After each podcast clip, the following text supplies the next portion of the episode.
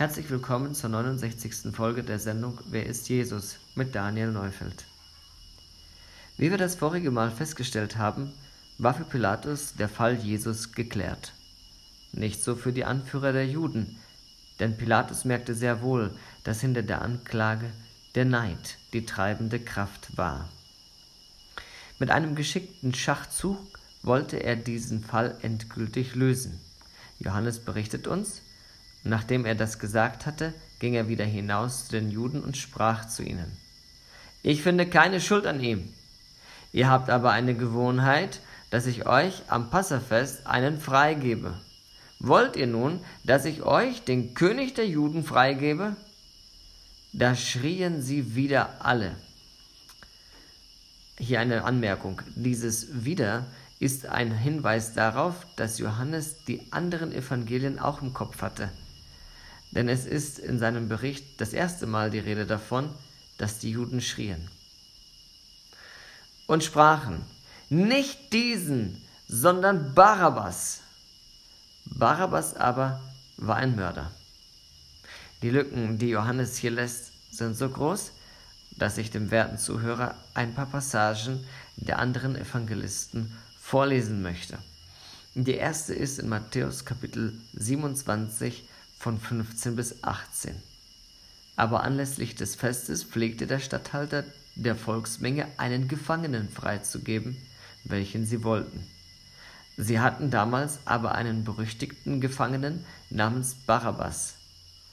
Als sie nun versammelt waren, sprach Pilatus zu ihnen, Welchen wollt ihr, dass ich euch freilasse?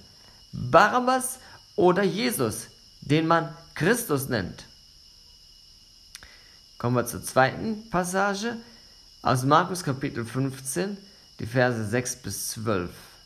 Aber anlässlich des Festes pflegt er ihnen einen Gefangenen freizugeben, welchen sie wollten.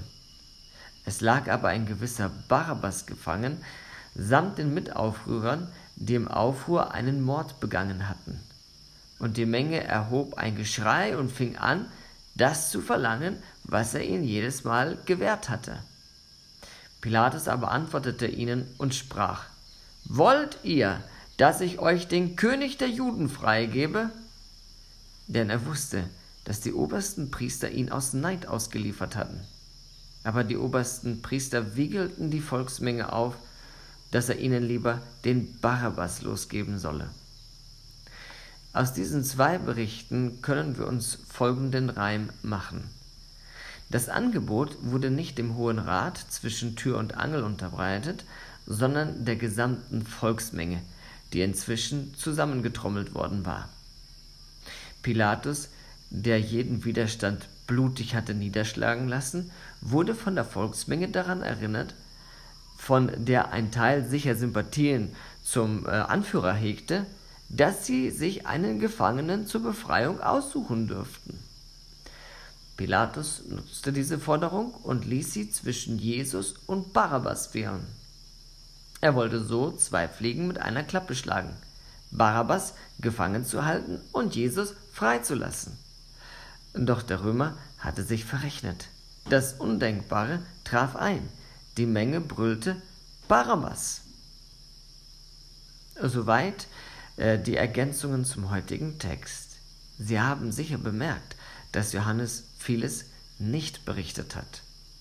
Er ging, wie schon erwähnt, davon aus, dass seine Leser die anderen Evangelien kannten.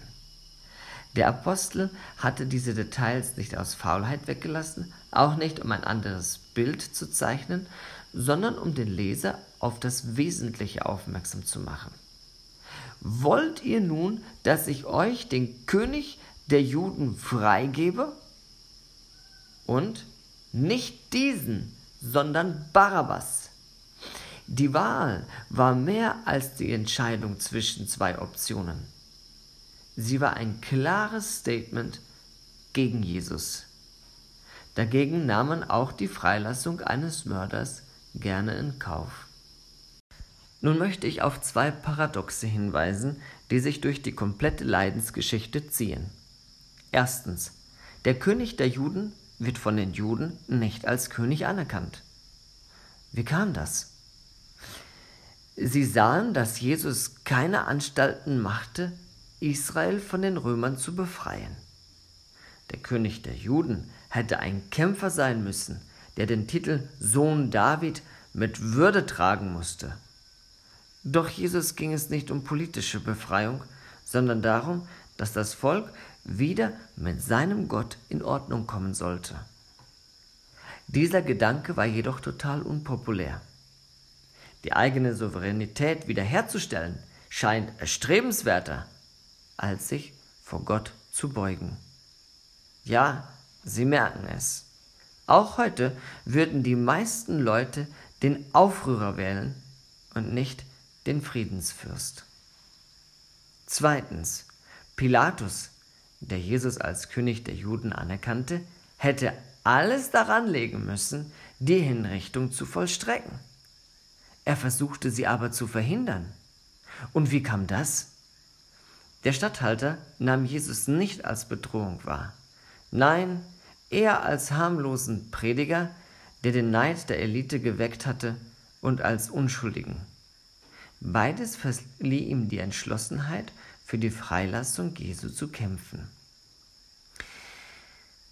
Ich belasse es heute bei diesen wenigen Versen, da ich es zu lang machen würde, wenn ich das nächste Kapitel anschneiden würde. Der Prozess der Verurteilung wird ausführlich geschildert und darum legen wir in der nächsten Woche damit auch los. Soweit danke ich Ihnen für das Zuhören, wünsche Ihnen Gottes Segen, bis zum nächsten Mal.